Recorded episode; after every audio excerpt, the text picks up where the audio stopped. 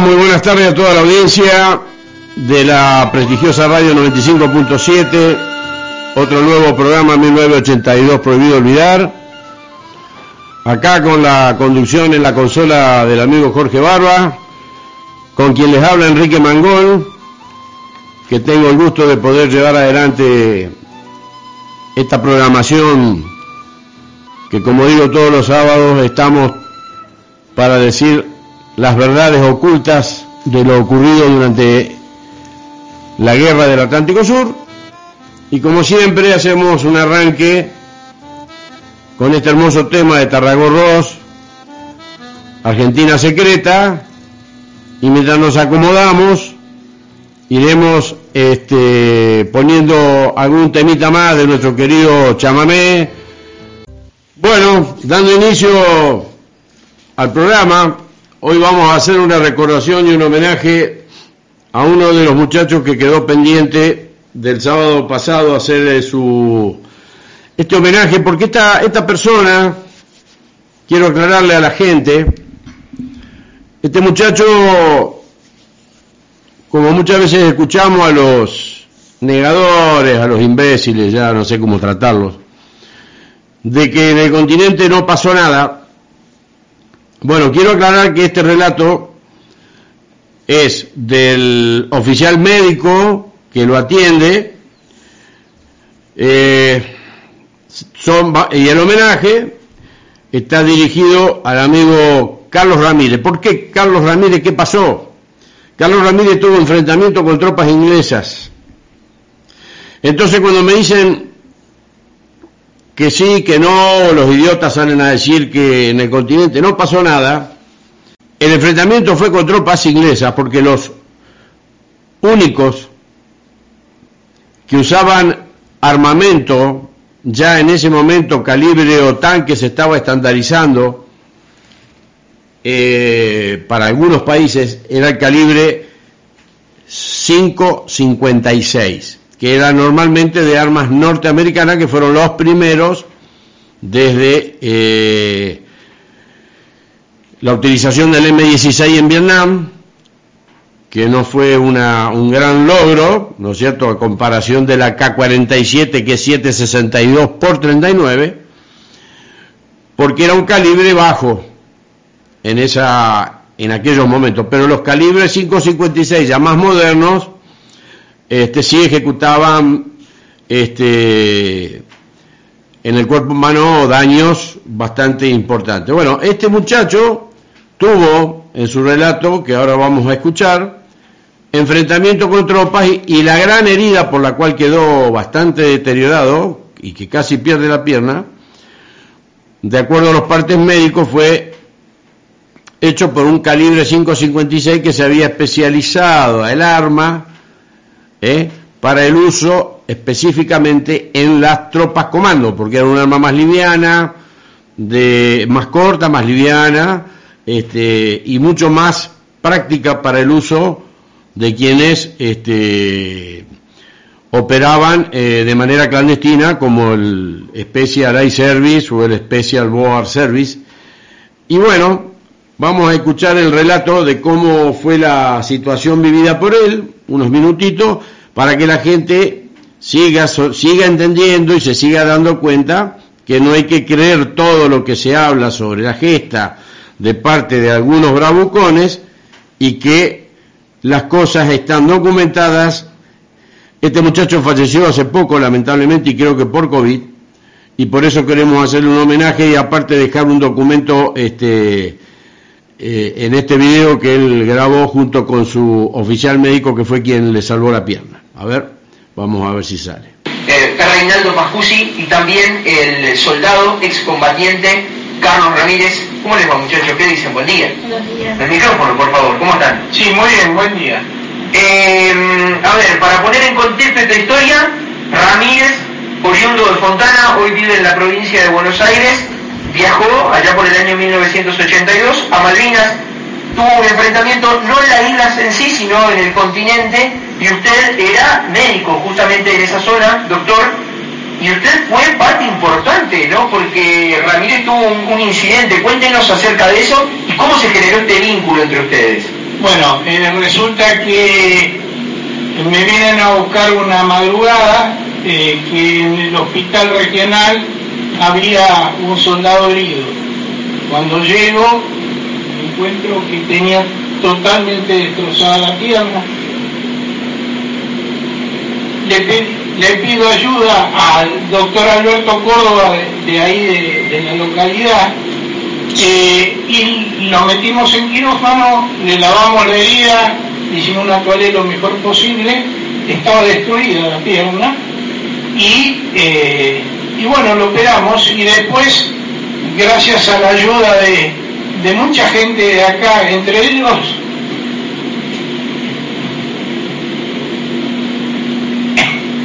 quédese tranquilo, a ver, seguramente eh, Carlos nos va a poder contar. Carlos, ¿qué, ¿qué, había pasado? ¿Cómo había llegado así tan complicado el quirófano? Qué difícil, qué difícil, qué, difícil, para todos no recordar este momento.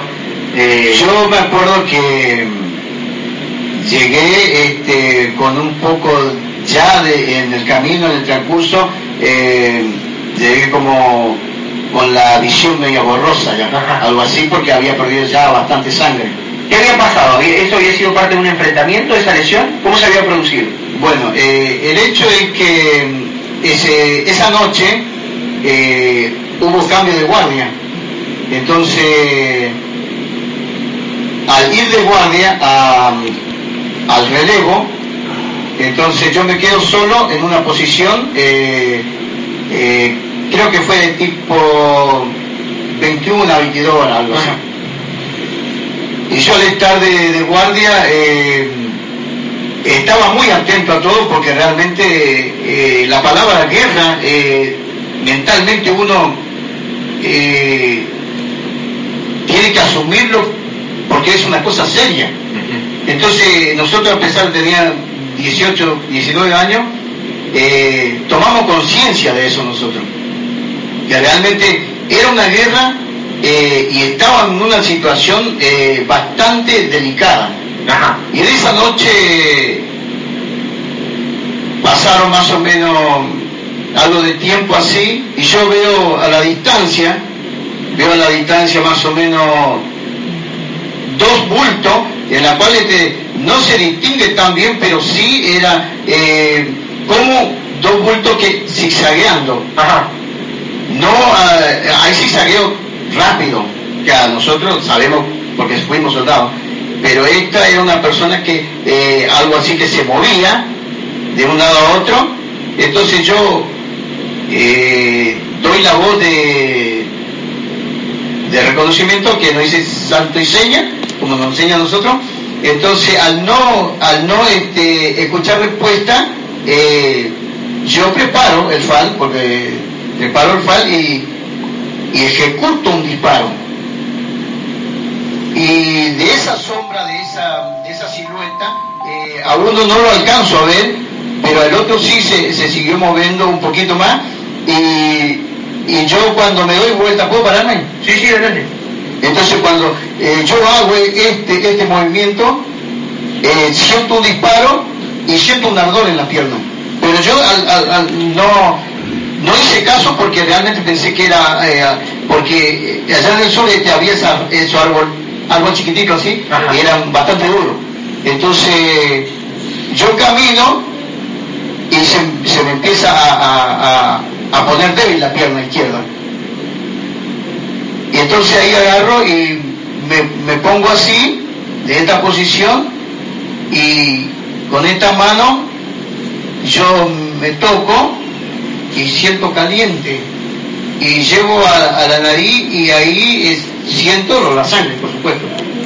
Y cuando, cuando el pozo de zorro estaba ahí, no era muy hondo tampoco, y agarro el teléfono y doy la información a la guardia en la cual este, se van y me rescatan a mí.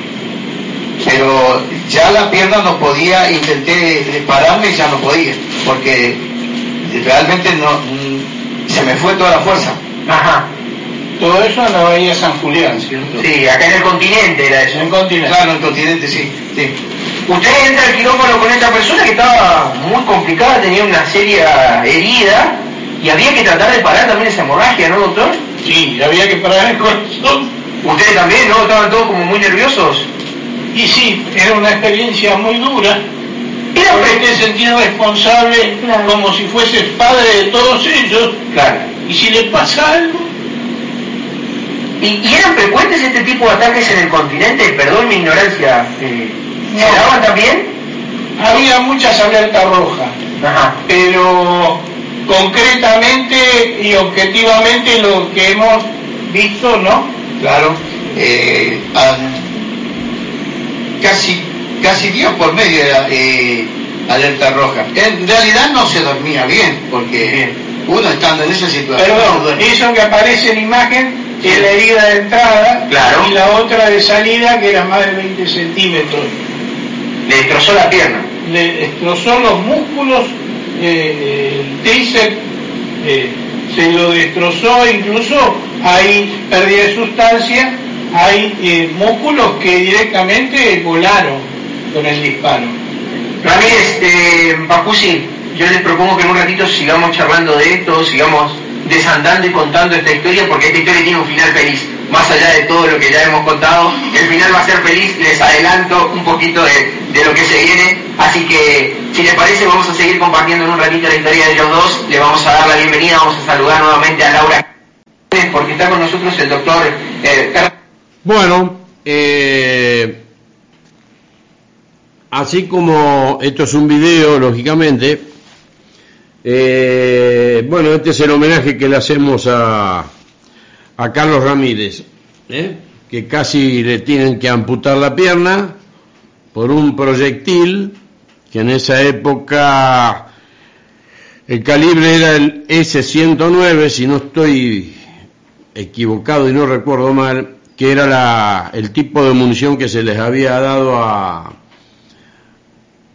a los este, a los comandos para munición tipo OTAN S-109 que era la que se usaba para este este tipo de armas que era bueno como queda relatado en el en el audio o video cuando uno ve la pierna este después lo voy a lo voy a tratar de eh, clarificar en el en el mi muro de Facebook para que la gente se dé cuenta.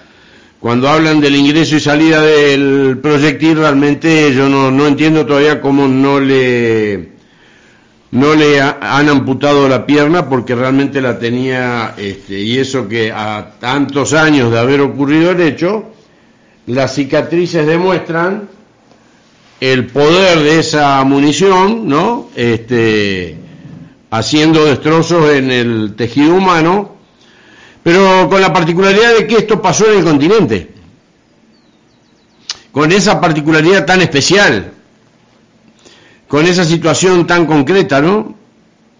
Que se niega tanto, que se niega tanto, y que este, aparecen antecedentes, antecedentes, este muchacho falleció hace pocos días, este, así que esto es lo que yo quiero dejar, al igual que cuando nos toca en Puerto Santa Cruz a todas las unidades antiaéreas tener que entrar en acción el 23 de mayo de la noche con el ingreso de ese avión que muchas veces he contado y que lo voy a seguir relatando, eh, en el cual si los radares lo detectan y el avión no se identifica a la cantidad de veces que se debe identificar cuando se le pide que se identifique, se le abre fuego. Y eso fue lo que ocurrió.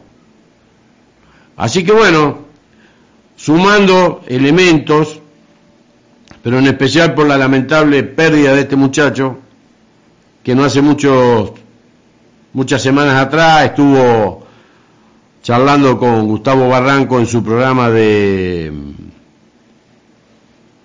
en el programa que él hace o que hacía, que hoy yo le doy la oportunidad de que estemos amalgamados en estrofas mínimas, eh, bueno, también estuvo contando con forma, con, con una manera más precisa, algunos detalles, pero la real situación de todo esto es eso.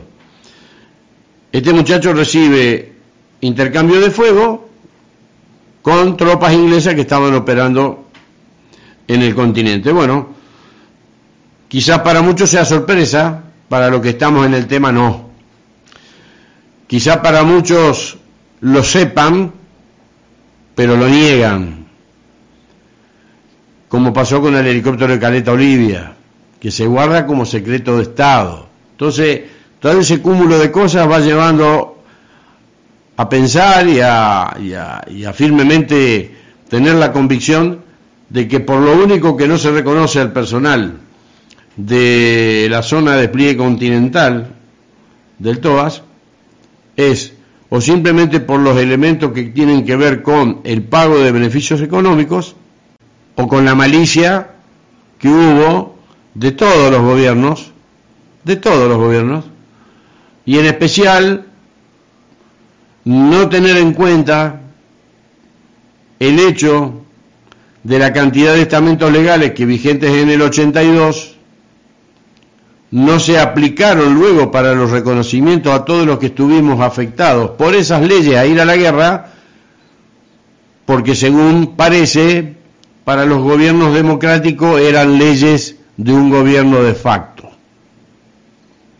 Una explicación bastante burda como cuando me dijeron que con un diccionario Capeluz nuestra plataforma continental iba hasta las 200 millas de profundidad y por eso no me podían certificar como veterano de guerra allá por el 2002. Todo este tipo de cosas es para que la gente sepa y se entere que el bastardeo siempre estuvo presente y hasta sigue estando presente, con la salvedad en beneficio hacia nosotros de la desclasificación por decreto del año 2015 y por la eh, participación de aquellos elementos de tropas especiales ingleses que hoy salen a hablar, porque pueden recién ahora hacerlo, especificando cosas que nosotros siempre sostuvimos y que es muy fácil que por lógica el que calla o el que esconde otorga.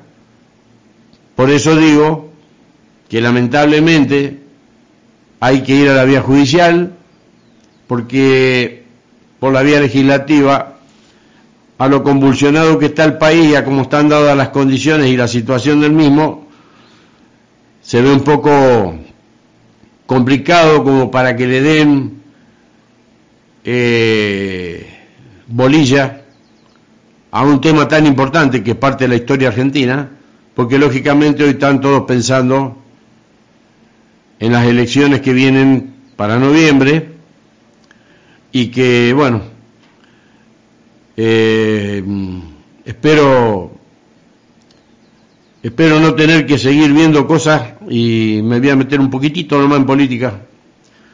Espero no seguir viendo cosas como lo que vi ayer, que un jubilado le den un bono de seis mil pesos ganando 26 mil pesos, le dan un bono de seis mil, y que los perros de quien dirige el país, perros que están, este, los dos caninos que tiene en su quinta de olivos, tienen un gasto mensual de más de 150 mil pesos en alimento para perros.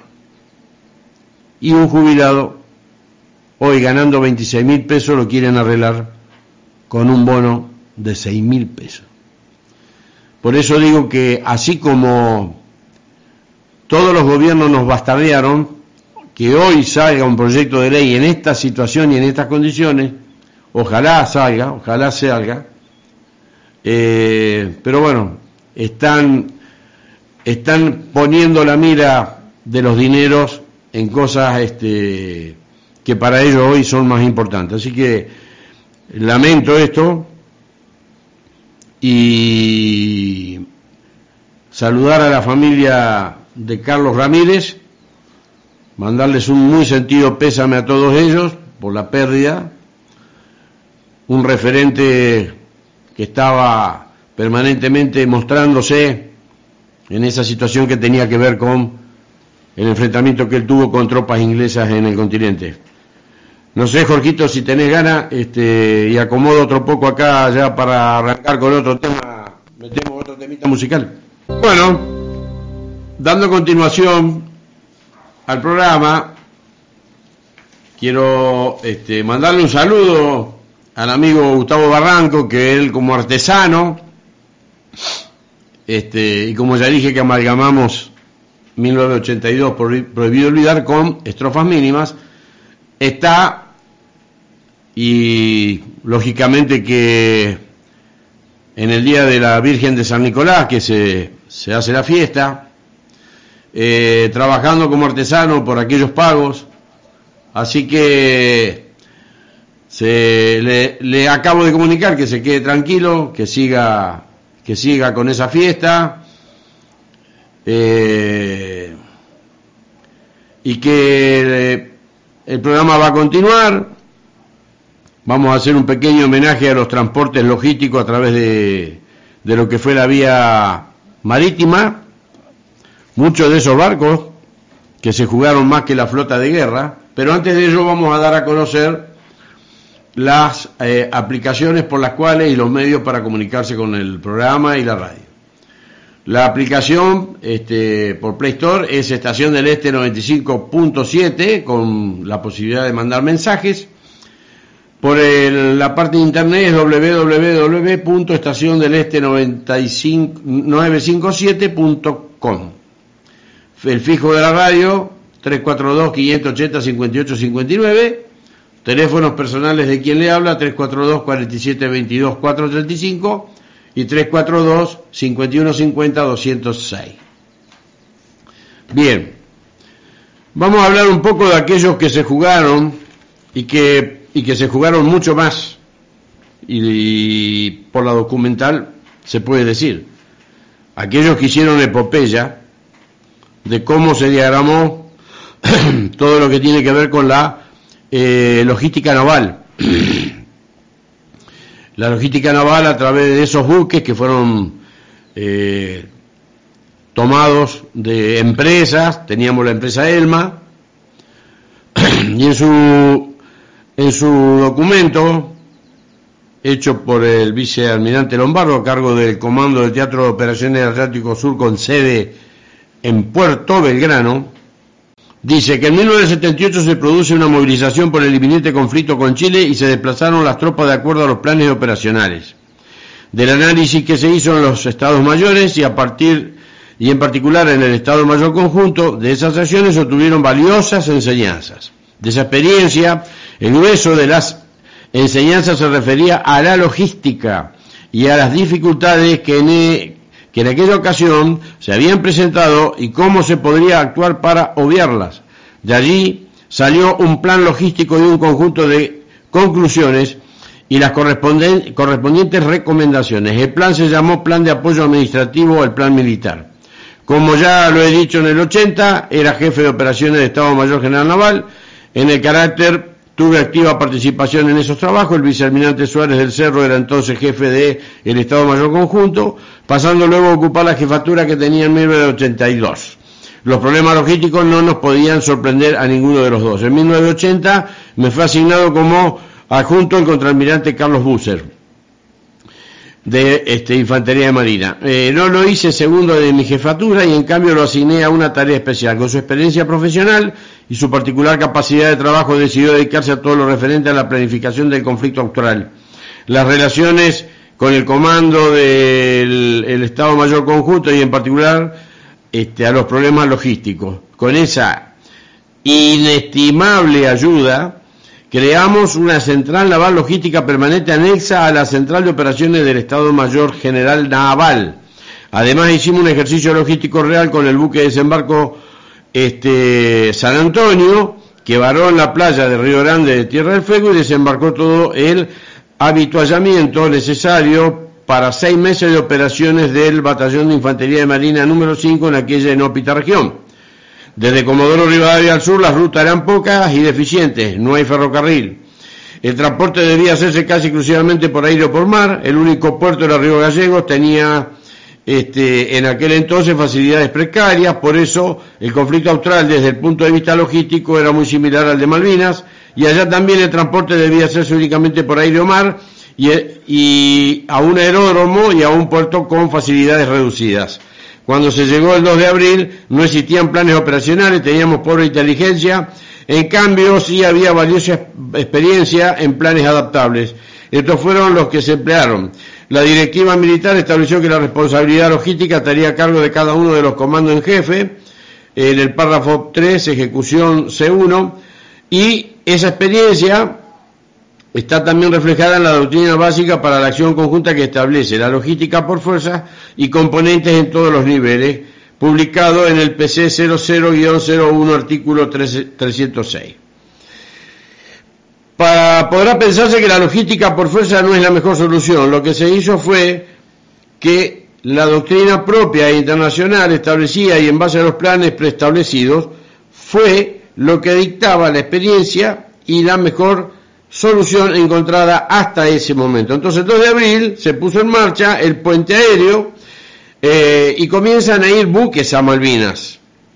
El río Cincel y el Mar del Norte, la Fuerza Aérea fue la que más rápido eh, accionó, destacó por las suyas eh, a estos buques con combustibles y con planchas de aluminio que tenían adquiridas, no recuerdo para qué, pero que era para la extensión de la pista de, de Puerto Argentino.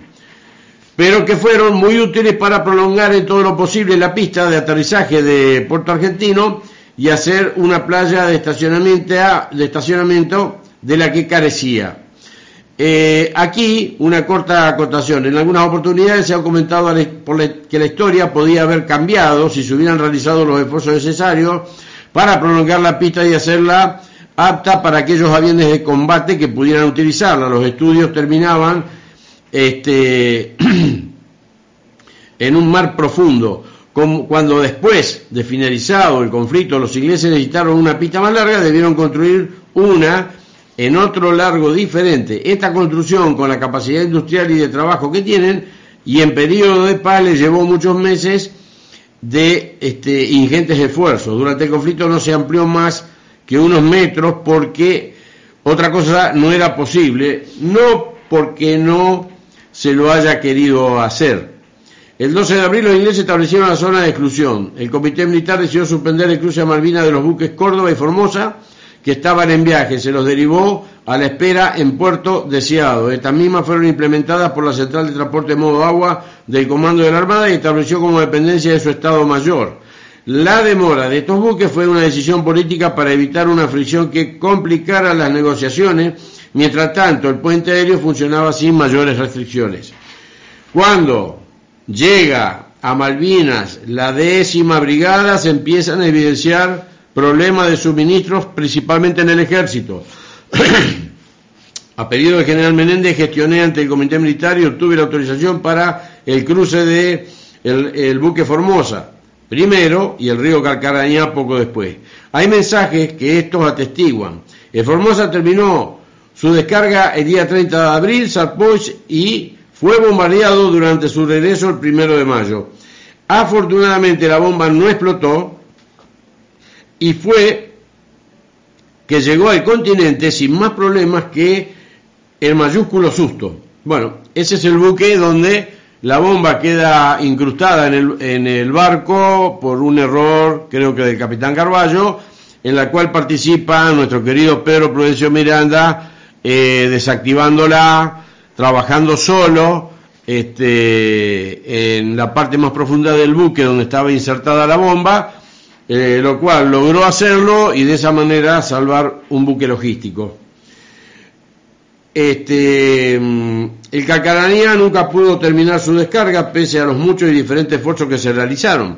Terminó sus días hundidos en el estrecho San Carlos donde fue llevado para tratar de salvarlo a él y a la carga remanente. Si se hubiesen mandado más buques, no se los podría haber descargado. El problema no consistía en enviar más buques, sino en la falta de facilidades portuarias, grúas, caminos, etcétera.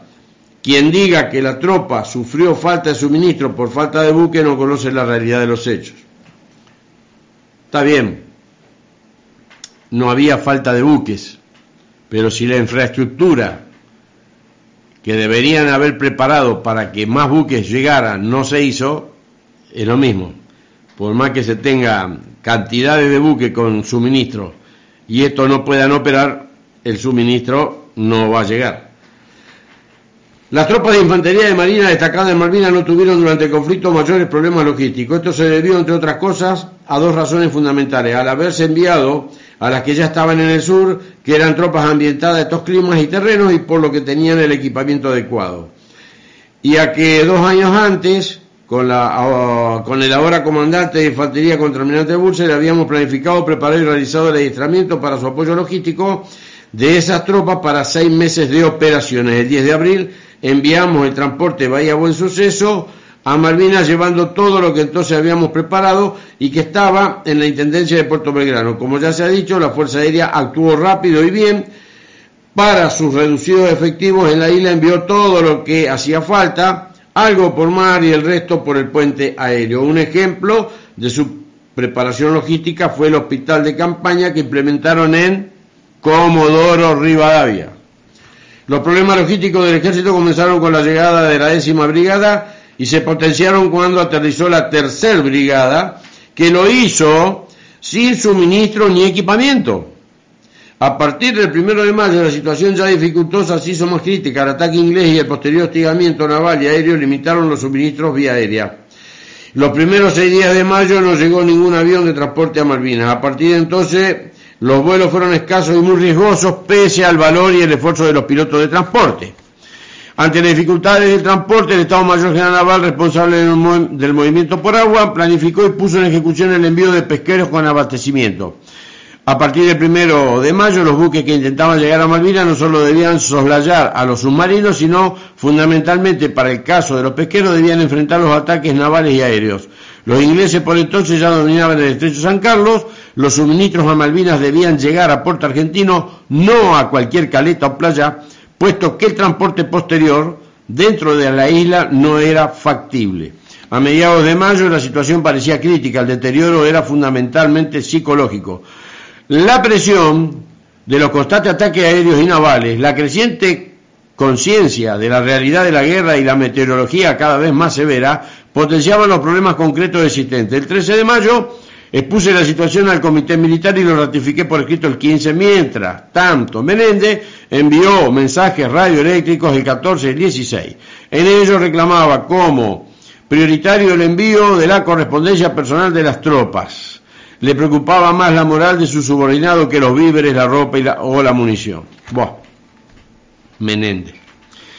Las fallas, en el las fallas en el equipamiento no fueron imputables al transporte, sino problemas intrínsecos de la fuerza en sus planes previos al conflicto, de su equipamiento y adiestramiento de años. Los visores nocturnos no, fueron porque el ejército no los tenía. Las mochilas habían sido reemplazadas por bolsos. Las cocinas no eran las adecuadas. No había capacidad de distribución de víveres calientes. Eso no lo podía solucionar el comando local ni el del teatro de operaciones. Ante la demora de los ingleses en intentar el desembarco, la logística aparecía como un posible factor determinante. Si el enemigo no hubiese estado urgido por los problemas políticos internos, podrían haber continuado su cerco y hostigamiento en forma indefinida y posiblemente obtener una definición incruenta del conflicto. Como ya he expresado, se pensó en la solución alternativa de los pesqueros. Cargados con combustible y munición eran sumamente vulnerables. Salieron al mar y los hicimos refugiar en la isla de los estados a la espera de alguna oportunidad favorable. Esta se presentó imprevistamente. El buque polar Bahía Paraíso había estado cumpliendo sus tareas logísticas en Antártida, por ello venía, sus, eh, venía con sus bodegas y tanques con una importante cantidad de víveres y combustible. Cuando se inició el conflicto, se lo envió, se lo envió a Leitz, a Puerto Leitz. Eh, donde desembarcó el grupo Alfa. Desde allá se les ordenó un urgente regreso al continente. Cuando el 3 de abril se me constituye en este, responsable de Georgia, y luego del teatro gestioné su transferencia a mi órbita. Lo utilicé primero como transporte de helicópteros y luego lo envié a Puerto Belgrano para hacerlo buque hospital. Al completarlo, lo remití a Ushuaia. Por su calado no podía entrar en los otros puertos del sur. Allá lo sorprendió la tragedia del Belgrano, donde tuvo activa participación en el rescate de los náufragos, se evidenció como muy apto para esas tareas. Quiero decirle a, a Lombardo que aparte de mm, este del puerto eh, al cual lo manda en Ushuaia, también operó con el puerto de Putaquilla que sí le daba el calado siempre y cuando la marea trabajara en la forma favorable porque la baja mar y la pleamar este, son una constante en, la zona de los puertos de la Patagonia. Para, por nuestra paupérrima experiencia en casos reales habíamos omitido haberlo reconocer como buque hospital por la Cruz Roja Internacional. Afortunadamente, cuando me desempeñé en el Ministerio de Defensa, dentro de mi órbita estaba la defensa civil. En el 76 habíamos hecho las, tratativas y obtuvimos que la autoridad de Ginebra designaran a Buenos Aires sede, sede de la organización para el Cono Sur. Gracias a ello conocía personalmente a los funcionarios. Fue así que obtuvimos rápida respuesta a nuestro pedido. Viajaron a Comodoro Rivadavia, hicieron la inspección correspondiente y nos dieron la habilitación. Debimos desactivar las claves y alguna otra pequeña cosa, pero no hicieron objeción a la cantidad de víveres y combustible que allí teníamos. Se produjo el combate de Darwin con numerosos heridos en ambos bandos, a quienes los ingleses derivaron a su buque hospital en Uganda. Nos pusimos en contacto con ellos, le ofrecimos medicamento y posibilidad de transferencia de las víctimas de ambos bandos. Les informamos que este, acercaríamos a nuestro buque hospital a la zona de operación y luego seguiríamos viaje a Puerto Argentino para retirar los heridos que allá había. Eh, no pusieron objeciones, entramos a puerto, desembarcamos todos los, víveres y combustibles que estaban a bordo y también algo de ropa y equipo. Luego el Bahía Paraíso, Paraíso pasó a Puerto Fox y regresó al continente para ser nuevamente cargado y estar listo para un nuevo viaje. Se hizo así innecesario el viaje de los pesqueros. Se habían cubierto las carencias de víveres y combustible. Seguía faltando la munición especialmente para los cañones de 155 milímetros.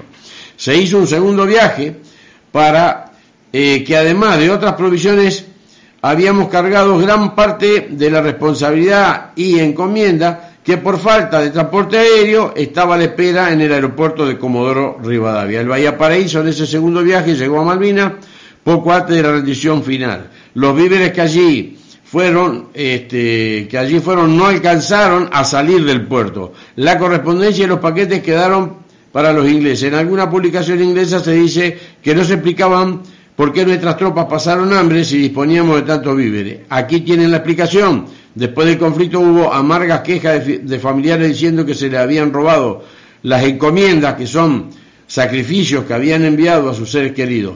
No fueron sustraídas. Altieri. ¿Eh? Betito Altieri. Betito Altieri, vos que en tu video lo decís, acá te lo está documentando. ¿Eh? el jefe del Comando de Operaciones Navales y jefe del Comando del Teatro de Operaciones del Atlántico Sur Lombardo. No fueron sustraídas, se perdieron como consecuencia de la guerra y no fueron de las pérdidas más graves que tuvimos. En resumen, no se puede decir que no haya habido penuria logística, creo que en toda la guerra, como en toda eh, tragedia lo hay lo que sí puede afirmarse es que los planes logísticos que hizo el Comité Militar eran los adecuados a la doctrina y a las experiencias. El transporte marítimo se realizó hasta que fue suspendido por motivaciones políticas. Cotlan Sur actuó en todo momento como coordinador, se mantuvo al tanto de la situación logística de Malvinas y transmitió la información al Comité Militar. Los problemas que existieron fueron causados principalmente por el deficiente equipamiento con que llegaron algunas tropas, su carencia de adiestramiento y acostumbramiento al medio y de la poca adecuación de los medios de distribución en las islas. La logística debe actuar en base a previsión y preaviso, que en este caso no lo hubo. Las deficiencias logísticas no podían ser solucionadas en el terreno ni por los mandos operacionales. Bueno, esto que tiene que ver con la logística naval, que lógicamente tempranamente dejó de actuar para que luego se haga cargo la, la Fuerza Aérea Argentina con los C-130 Hércules, a través de los cuales se cruzaron los cañones de 150, 155 milímetros. Este, quiero resaltar que acá se aclara lo que el estúpido este de este muchacho que se candidató a diputado y que tenía eh, esa este, condición de decir eh, de manera contundente que quienes estábamos en la zona de despliegue continental les robábamos las encomiendas que les mandaban los familiares. Bueno, en base al documento del comandante del Teatro de Operaciones del Atlántico Sur, eh, queda aclarado cómo fue el hecho. Por lo tanto, esto me daría a pensar que al señor Altieri no le vendría mal una denuncia penal por daños, por perjuicios, por difamar, por evidenciar cuestiones con falta de documentación eh, fehaciente, y sinceramente lo digo, lo voy a pensar, como lo deberíamos pensar todos los camaradas que estuvimos en continente, para que con esto el pueblo se da cuenta que nosotros fuimos a cumplir un rol, un rol de combate, entre los cuales, entre los cuales estaba la logística, ¿eh? como nos tocó a nosotros también la evacuación de muertos y heridos desde el Bahía Paraíso, la logística era parte de las tareas que se debían realizar. Y si eso no se hubiera realizado desde el continente, como queda claro en lo que acabo de leer, con el hostigamiento naval aéreo y naval y aéreo y en parte terrestre, eh, la guerra no duraba 24 horas. ¿eh? Queda bien documentado acá, bien documentado por el comandante en jefe del Teatro de Operaciones del Atlántico Sur. Así que para que este muchacho se deje de hablar, espero que tome conciencia, porque es muy viable el hecho de una denuncia penal en Comodoro Pi, ¿eh? una denuncia penal en Comodoro Pi para que ponga las barbas en remojo, para que el pueblo se dé cuenta cómo hablan estupideces, cómo bastardean a los propios camaradas de las fuerzas a las cuales eh, pertenecimos, y no importa si fuimos de ejército, fuerza aérea o de la, o de la infantería marina. Se habla del conjunto de gente que estuvo en el continente donde este señor dice que se le robaban las encomiendas que le mandaban los familiares. Bueno, acá queda evidenciado. Así que Altieri queda pendiente por parte por parte de quien te habla o de quien lleva a cabo este programa, mejor dicho, y por aquellos y estoy invitando a todos a todos los camaradas a que acá hay una puerta abierta para que de una buena vez este estúpido deje de hablar se calle la boca, disfrute de que le, le, restituyeron el casco que él perdió en Malvinas y que de esa manera deje de hablar pelotudeces cada vez que hace videos. ¿eh? Acá está contundentemente lo, lo hecho como para, lo dicho, como para que eso suceda. Jorgito, si te parece, enganchate con algún chamamecito mientras acomodamos la continuación del programa.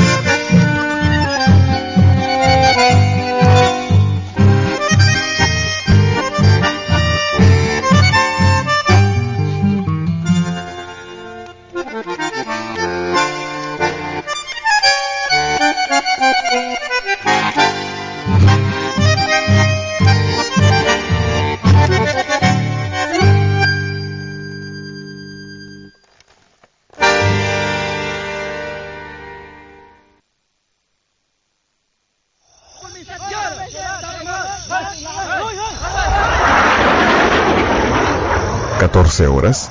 17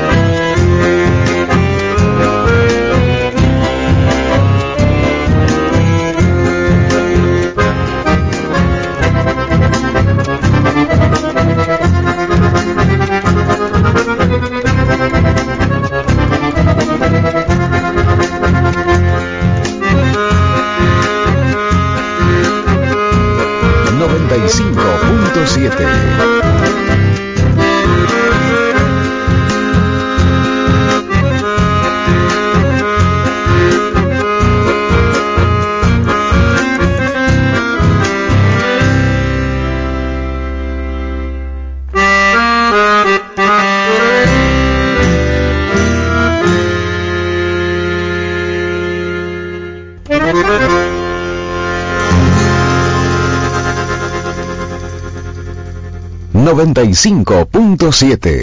Muchas gracias.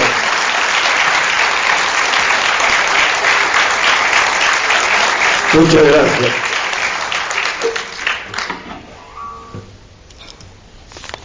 Voy a. Estás escuchando la 95.7, emisora del centro 25 de mayo, Avenida Afarco. Tienen que Bueno, acá estamos para que la gente se interiorice este, que en parte este, de los videos que los muchachos ya quizá conocen, pero hay que hay que ponerlo para que la, como la audiencia se renueva, que aparte de que este señor nos calificó de ladrones, eh, nos califica de truchos. Y quiero aclararle que la parte de truchos significa aquellas personas que ni, se, ni siquiera fueron eh, soldados o que quizás por una dádiva política hoy estén figurando padrones en los cuales hay personas que con números de documentos que este, no, no coinciden en nada, que son padrones que no se están limpiando.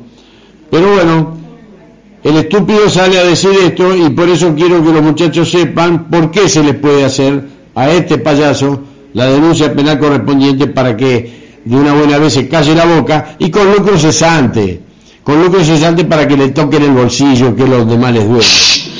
Todo en silencio, por favor. Sí, sí. Le pido a los integrantes de la Comisión Nacional que está representada por integrantes de la Confederación Nacional que representan al 99,999% de los veteranos de guerra, que por favor limpien los padrones, saquen a los truchos, peleen con los jueces, muchachos. ¿Qué pasa? ¿Le tienen miedo? ¿Qué le pasa, loco? ¿Le tienen miedo? ¿Qué? Yo que soy coronavirus, ¿qué te pasa? ¡No te pongas nervioso, Clarín! Dile, loco, pongan algo contra los truchos. Como mis ardillas se informan y mis marcianos me, me lo transmiten y ustedes no ponen nada. ¡Arriba! ¡Vamos! Salgan de la cama a moverse, aunque sea por nota, como la nota que le mandaron al presidente, ¿viste, loco? ¿Eh? Te lo quito de vuelta. Como la nota que le mandaron al presidente saludando, que esto, que otro, mándele la nota diciéndole, dejen a los truchos fuera, el que fue a la guerra, el que combatió, esos son los veteranos. Estos que son continentales, déjenlo afuera. Vamos muchachos, arriba la Confederación, arriba la Comisión Nacional, a trabajar. Si no, dejen el puesto. Digan, no me siento capacitado para trabajar. Chao. ¿Por qué tanta bronca? Bueno, es la pregunta que me está haciendo acá el operador Jorge Barba. ¿Por qué tanta bronca? No es bronca, Jorge. No es bronca. Esta gente está trabajando por un retroactivo histórico que va desde el año 82 al 94, creo que es. Que fue el periodo por el cual, con primera y segunda instancia, eso está a resolverse en la Corte Suprema de Justicia, porque la salió favorable el hecho de que como la guerra terminó en el 82, el reclamo corresponde desde esa época y no desde cuando vos hiciste el reclamo, porque te habilitaron una pensión. Bueno, estos muchachos deben creer que la plata se la van a sacar a ellos. Y otra cosa que creo es que eh, el tratar de trucho a una persona que presenta las pruebas en la vía judicial porque no te queda otra, porque supuestamente, aparentemente y posiblemente estos monjes negros trabajan, trabajan, eh, pero trabajan, viste, trabajan escondidas porque no tienen, no tienen testículos para salir a dar la cara y decir, sí, nosotros somos los que estamos eh, trabajando para que usted, esta gente, pero ¿qué, ¿cuál es el problema? El problema es que la justicia, ellos no tienen cabida. Apuren a los jueces, dice. Entra un juzgado para apurar un juez por estos temas estúpidos que están tocando y la federal lo saca patada en el culo olímpicamente. Entonces esta gente sigue operando, pero el otro día tuvo que pedir disculpas. Tuvo que pedir disculpas porque se le aproximaban las elecciones y se postulaba para diputado. ¿Eh? ¿Qué va a ser de diputado el imbécil este, no sé, será, eh, calculo que por el partido que estaba, el partido que estaba compartía lista con, con una que bailó el tango en la puerta del Congreso, en tanga, mostrando el culo, una modelo que ahora no recuerdo el nombre, bueno, si vi cuando me mostraron la lista y compartía, bueno, imagínate vos tener estos personajes adentro del Congreso, eh, trabajando para qué, porque vos te das cuenta que lo único que les preocupa son las situaciones individuales, personales y de plata que les afecten a ellos. Bueno, eso quería dejarlo en claro y por este mismo motivo invito a todos los muchachos no tengan no tengan este tapujos en hablar con sus abogados ¿por qué? porque esto es válido para una denuncia penal por una, un sinfín de carátula, daño, perjuicio, este, bueno, ahora no, me- no me voy a acordar de todas, pero eh, porque él está hablando de trucho, tiene que demostrar ante la justicia penal los elementos que demuestran que nosotros somos truchos. Eh, bueno, este, estar tirando públicamente cuestiones sin la documentación correspondiente que lo avale. Hay una serie de carátulas muy importantes y además muy, muy peligrosas para eh, lo, que, lo que le puede llegar a tocar a este muchacho por querer pasarse de vivo, haciéndose el loquito, como se hace, o haciéndose el chistoso, y bueno, este lo quería dejar aclarado porque como he estado viendo además la foto cuando subió Rosati en la Corte Suprema, ayer buscando en algunos archivos me encuentro que cuando asume Rosati, puesto por el gobierno anterior, junto con Rosenkrantz, eh, los señores Rada, Reichhofer y otro, y otro más, este, estaban a los abrazos, este, muy, muy, muy eufóricos con el nombramiento de Rosati, ya, ya, este, allegándose a él, pero bueno, es siempre el ámbito judicial. Lo que quiero decir es que, bueno, a tener cuidado con que este, lo que uno está diciendo o aparentemente lo que se ve es la realidad. Esta gente está trabajando para que tratar de hacer el mayor daño posible para que quienes, este, por la vía que sea, quieran lograr los reconocimientos, este, esta gente va a estar eh, siempre en el paso poniendo palos en la rueda. Quería decir eso para que quede claro, para que los muchachos este, lo, lo, tengan, lo tengan en cuenta y lo tengan en cuenta en su estudio jurídico. Continuando con lo que teníamos, eh, con la, gran actuación, la epopeya, la epopeya, ¿no? De, de estos barcos logísticos que si vamos al caso tuvieron este, tuvieron más valentía que muchos de los barcos de la flota naval de guerra. Voy a voy a seguir este, hablando sobre este tema, sobre algunos de los barcos que fueron este, como para que tengan idea por qué nosotros reclamamos que se reconozcan a los muchachos del este, isla de los estados.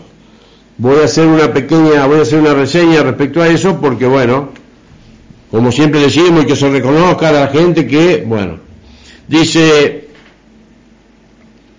este ataque a la isla de los estados. Debido al poco calado de este buque, pudo restablecerse inconveniente en las guarniciones establecidas en Bahía Fox, en Howard y en Ghost Green, esto es en Malvinas. Otra de sus tareas fue la de alijar cargas en Puerto Argentino, es decir, el transbordo de abastecimiento desde buques de mayor porte para llevarlos al muelle. Como al aproximarse la flota enemiga el riesgo operativo sería mayor, se dispuso que quedasen a bordo solamente tripulantes voluntarios que sabían perfectamente que estaban en riesgo de vida. El 10 de mayo recibieron instrucciones de encontrarse con el río Carcarañá en el estrecho San Carlos con el fin de transbordar una cohetera que se necesitaba eh, urgentemente para Puerto Howard.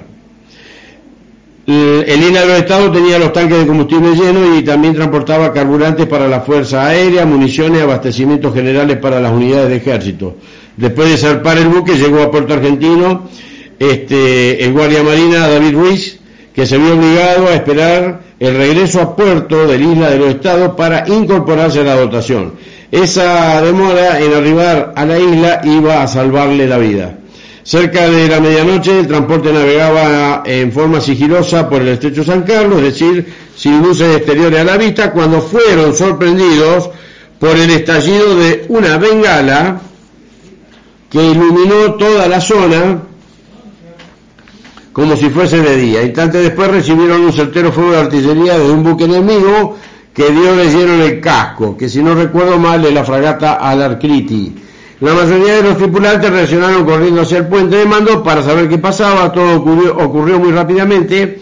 En ese lugar había unos 10 hombres cuando el barco este, voló espectacularmente y comenzó una violenta escora sobre el costado de estribor a casi 80 grados en medio de un pavoroso incendio.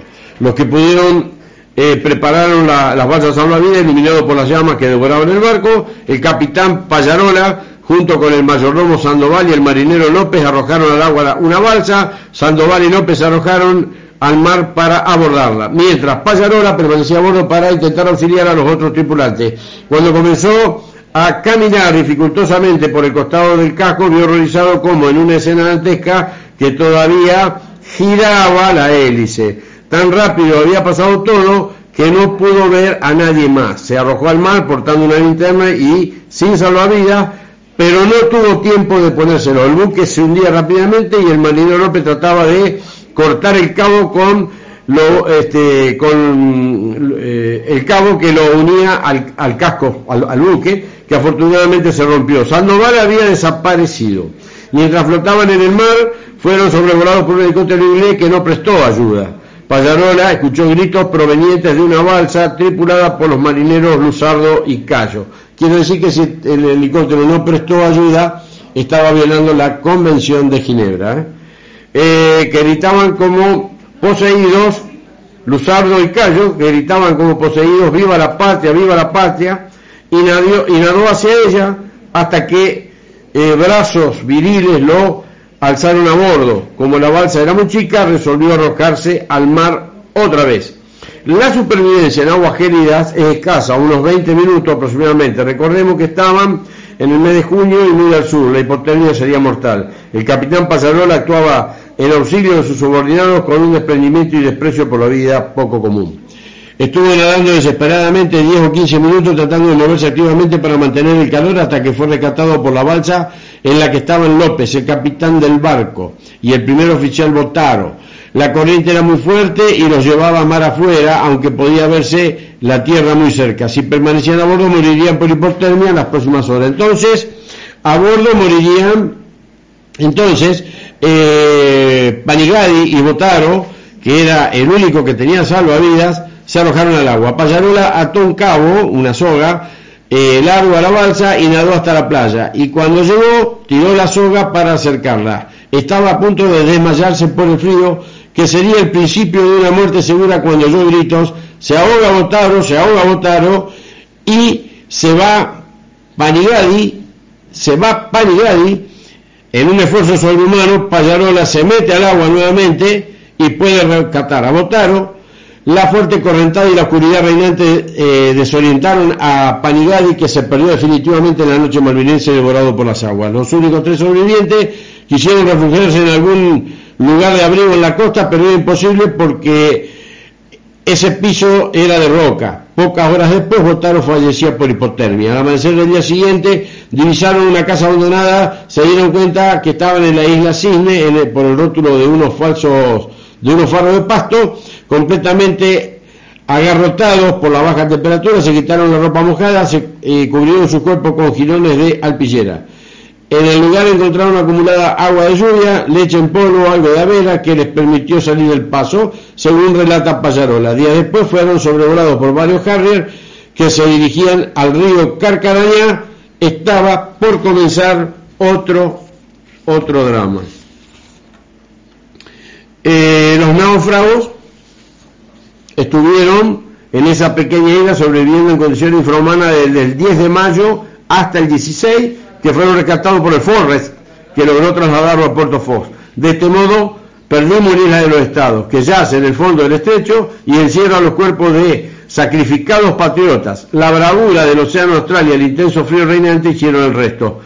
Eh, quiero dejar un honor y gloria para los fallecidos en este buque que eh, mueren y que como siempre resalta el camarada Gustavo Barraco, hasta el día de hoy no han sido reconocidos. ¿Por qué? Bueno, habría que preguntarle a las autoridades que están este, al mando de las entidades que tienen a su cargo este tipo de eh, situaciones, ¿no?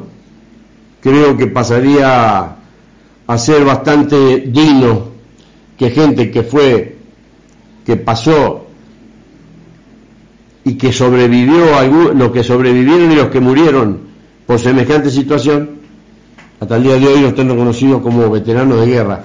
Y si tengamos reconocidos como veteranos de guerra, por ejemplo, a periodistas, o que tengamos reconocido a personas de origen español que por estar en un buque pesquero haciendo inteligencia, se lo reconoció y condecoró como veterano de guerra. Mientras que esta gente jugándose la vida, transbordando de buques mayores hacia, hacia la isla, todo lo que tiene que ver con esa gran logística que ayudaba a que los que hoy dicen que, que quienes estuvimos sosteniendo que esa logística se pudiera mantener, eh, somos NN de la guerra. Bueno, acá están, acá está la, acá está la situación real. Hay otra situación, hay otra situación también que la voy a resaltar, como iremos resaltando en distintos programas, a los distintos buques que tuvieron una participación para mí mucho más activa y valiente que la de la flota de mar, a excepción del crucero Belgrano y la corbeta Guerrico. Eh, teníamos en la situación también el ataque al náhuatl, los pesqueros espías María Alejandra y Constanza, que estaban patrullando los lugares asignados, tuvieron que regresar al continente por falta de combustible y algunas averías. Por esa ausencia se le asigna al Narwhal una nueva posición de patrullaje que iba a culminar el 6 de mayo a las 8 de la mañana, poco después de dirigirse a puerto. La noticia hizo que los tripulantes y el capitán eh, comenzaran a disfrutar de antemano del placer del regreso, porque habían experimentado muchas tensiones durante la navegación González Llanos decidió que en vez de permanecer hasta las 8 de la mañana, iba a quedarse hasta las 3 de la tarde de aquel día. Y a partir de esa hora iba a exponer proa a Río Gallegos porque estaba llegando al límite de la existencia de aceite lubricante y combustible. Por otra parte, había observado nuestras este, muestras de fatiga en la tripulación. El 8 de mayo por la tarde inicia la navegación hacia Río Gallegos, sin mayores novedades, pero al día siguiente, a las 9.05, fue atacado sorpresivamente por aviones Carrier uno de los cuales lanza una bomba de mil libras, que son 450 kilos, esa bomba por sí sola, este, si hubiese, eh, hubiese pulverizado a la pequeña nave, pero afortunadamente no explotó.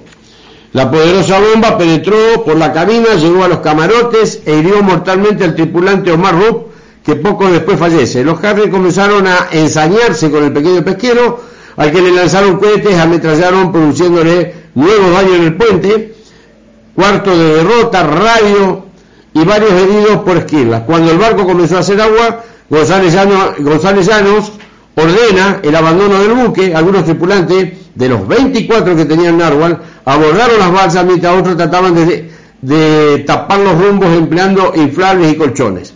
A las 11.08, otros dos guardias volvieron a atacarlo con cañones y cohetes desde la posición estacionaria eh, que produjeron nuevos heridos por esquila y perforaron algunas de las balsas que estaban en el agua. La situación del Narwhal y su tripulante era desesperante. Otra flagrante violación a la Convención de Ginebra.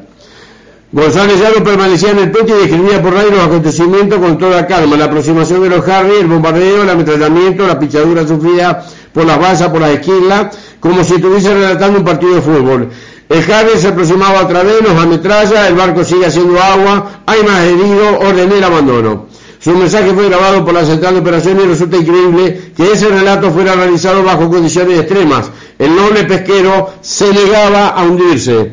Dos horas después la nave averiada fue sobrevolada nuevamente por dos Harrier más que guiaban a otros tantos helicópteros que al llegar a la vertical del pesquero se pusieron en vuelo estacionario para permitir el abordaje de un grupo de infantes de marina que capturaron el buque a punto de hundirse. Los, infantes ingleses comenzaron a evacuar al herido y al tripulante fallecido y revisaron la nave. El que estaba a cargo se aproximó al oficial argentino que permanecía en el puente y le dijo, usted es el teniente González Llano, ¿no? Dos horas después estaban a bordo del portaaviones Invencible. Durante el ataque inglés se informa que los sucesos al comando y se atendieron a los heridos como era posible, mientras vivían la tensión que producía el inminente hundimiento. Esta circunstancia hizo que permaneciera olvidado en el puente de mando un bolso con la documentación secreta de la operación que previamente había sido lastrada y lista para ser arrojada al mar. De esta manera los Royal Marines se hicieron de las órdenes de operaciones, el plan de comunicación y la carta de navegación con los lugares de observación en el mar y varios documentos personales que permitieron identificar al único militar a bordo. El estudio posterior de documentos encontrados, no hizo más que confirmar que el narwhal y otros pesqueros no eran más que un eh, o un grupo de buques espías. Durante el ataque al narwhal, un helicóptero Puma del ejército despegaba de Puerto Argentino pilotado por el teniente primero Roberto Mario Fiorito, el teniente Juan Carlos Buchiazo y el cabo Raúl Dimota para intentar rescatar los náufragos. Eran todos voluntarios y conocedores de los riesgos que correrían debido al completo dominio del aire que tenían los ingleses. Nunca más los volverían a ver. Uno de los pilotos de Harry que atacaron el Narwhal era el teniente David Morgan, del escuadrón aeronaval 801 embarcado en el portaaviones Invencible, que relata, habían pasado ocho días del primer ataque al aeropuerto de Puerto Argentino, ese día teníamos que repetir la misión, pero esta vez desde 18.000 pies, es decir, aproximadamente unos 6.000 metros, por entonces nos dedicábamos a hostigar a sus ocupantes, debíamos soltar las bombas sobre la pista, pero se nos había ordenado cancelar la misión si la visibilidad no era la última en la zona del blanco. No podíamos causar daños materiales ni víctimas a la población civil. Debíamos asegurarnos de no alcanzar la ciudad de Puerto Argentino. Cuando eh, llegamos sobre el blanco, las nubes cubrían completamente el aeropuerto y sus alrededores. Cancelamos el ataque y se nos reasignó para cumplir una misión de patrulla aérea de combate. Seríamos dirigidos por el controlador radar del HMS Coventry, que volaba en sesión en dos aviones con mi compañero Gerdy. Nos alejamos 18.000 pies, la artillería antiaérea de los argentinos había demostrado ser muy efectiva, por debajo de esa altura, de hecho mi avión fue alcanzado por munición de 20 milímetros este, 20 el primero de mayo, conecté el radar y detectó un blanco de superficie a unas 60 millas de Puerto, Argentino, muy el interior de la zona de exclusión total, informé al Coventry y pregunté si era uno de los nuestros. Contestaron que no y nos ordenaron investigar. Volamos directo hacia el contacto y este, descendimos a través de las nubes y emergimos aquí a 500 pies, 150 metros.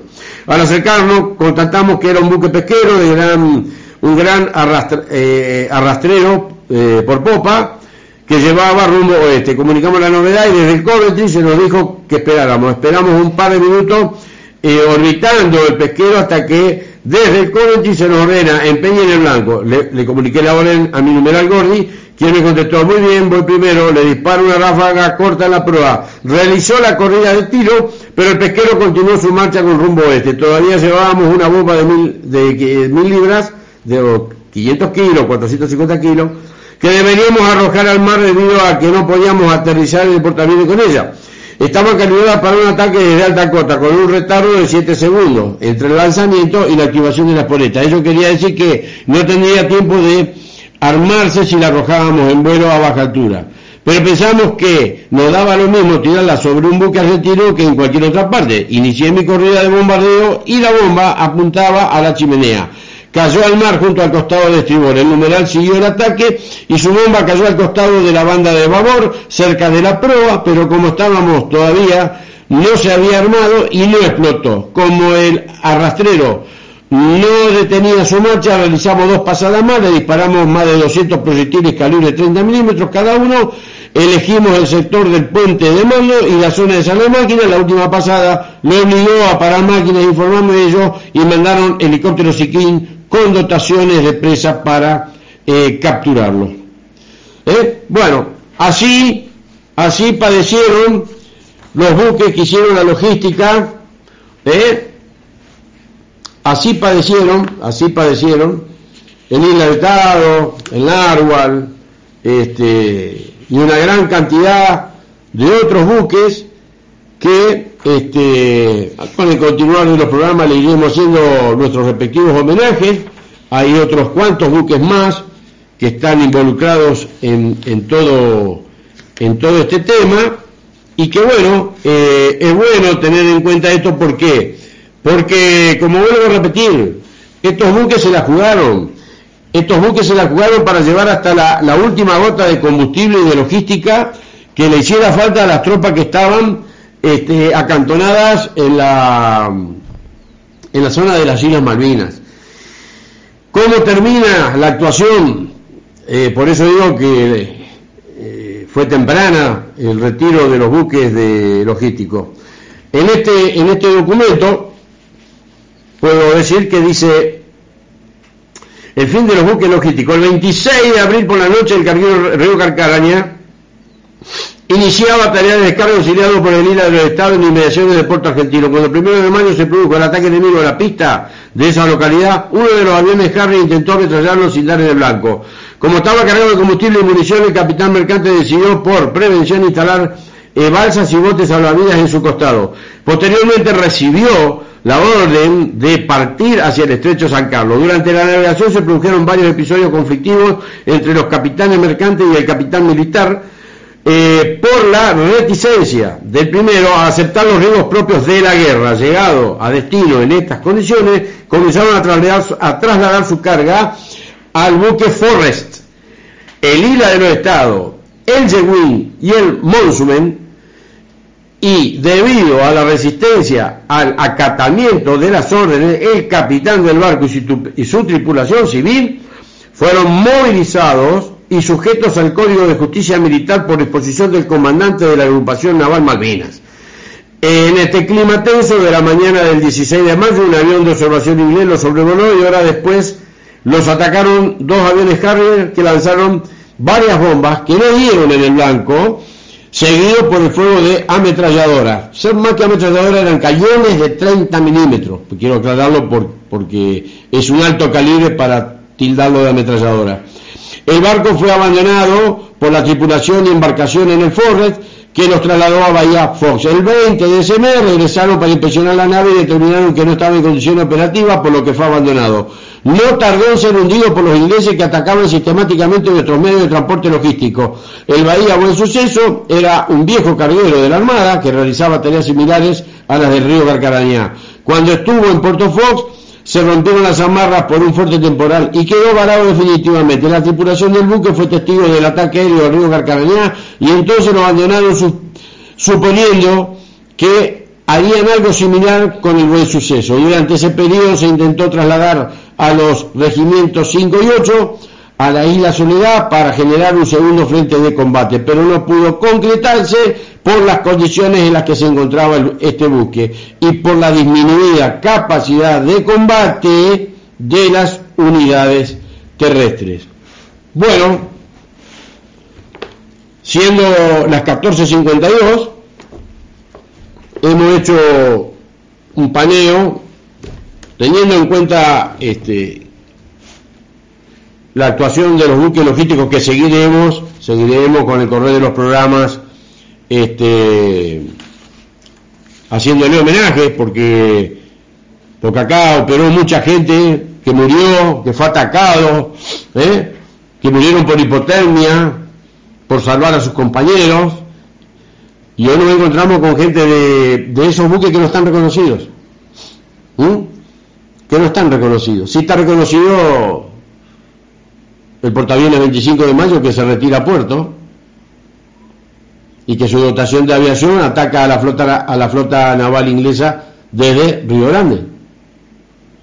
Es decir, que el continente fue el, único portaaviones que tuvo la Argentina desde sus bases aéreas continentales e involucró a todo el teatro de operaciones patagónico, pero especialmente a las bases continentales, esa franja en la que estaban ubicadas como el único portaaviones desde el cual se generalizó la más grande de las palizas que recibió la flota naval inglesa, ¿no? Con aviones que más allá de los cinco de sé que eran los de última generación, armas inteligentes, dispara y olvida, que se podían tirar de 50 kilómetros con los que, aviones Super Etendard. Los demás ataques se hicieron con aviones A4Q, las distintas variantes que tenía la Fuerza Aérea de los A4, con los distintos modelos de Mirage, Mirage Dagger principalmente, eh, atacando a la flota, como en aquellos viejos tiempos de la Segunda Guerra Mundial, con bombas de caída libre, en un riesgosísimo, en una riesgosísima forma de ataque con aviones que además no eran propicios para ese tipo de acción aeronaval, pero que la grandeza de las Fuerzas Armadas Argentinas, la grandeza en este caso de la conducción del brigadier Crespo y de la Fuerza Aérea Sur, de los pilotos y en especial de todo el personal de tierra, tanto mecánicos, armeros eh, y todos los que estaban a cargo de pasar esas noches con temperaturas de 10, 15, 20 grados bajo cero, trabajando en los aviones para dejarlos a punto para que al otro día los pilotos puedan seguir hostigando la flota, como a los soldados de Fuerza Aérea, como a los soldados de Ejército, de Infantería de Marina y a todos los que tuvimos este, la posibilidad de estar eh, involucrados en la defensa no solo de las bases aéreas militares, las bases aéreas militares, las bases aeronavales militares y de toda la zona del Teatro de Operaciones del Atlántico Sur, zona de despliegue continental desde Puerto Belgrano, donde estaba su comando, se logró hacer que esta guerra durara 74 días. Por eso, para todos, para todos, un fuerte honor y gloria. Un saludo al cielo a todos los que han partido. Un sentido pésame para toda la familia de los que han perdido a sus seres queridos, que siendo veteranos de guerra, muchos se fueron sin su reconocimiento. Y un saludo grande a todos los veteranos de guerra que conformamos esta unión Tontoas y a través de los dos programas amalgamados aquí podemos seguir contando la historia, la verdad de distintas situaciones ocurridas durante la guerra. Le mando un abrazo grande a todos los integrantes de la Unión Tontoas, a todos los veteranos de guerra del TOA de la zona de despliegue continental. Será hasta el sábado que viene y como digo siempre, un fuerte ¡Viva la patria! Acá estamos, señores, como hace 27 años, con la misma misión, la gran comisión.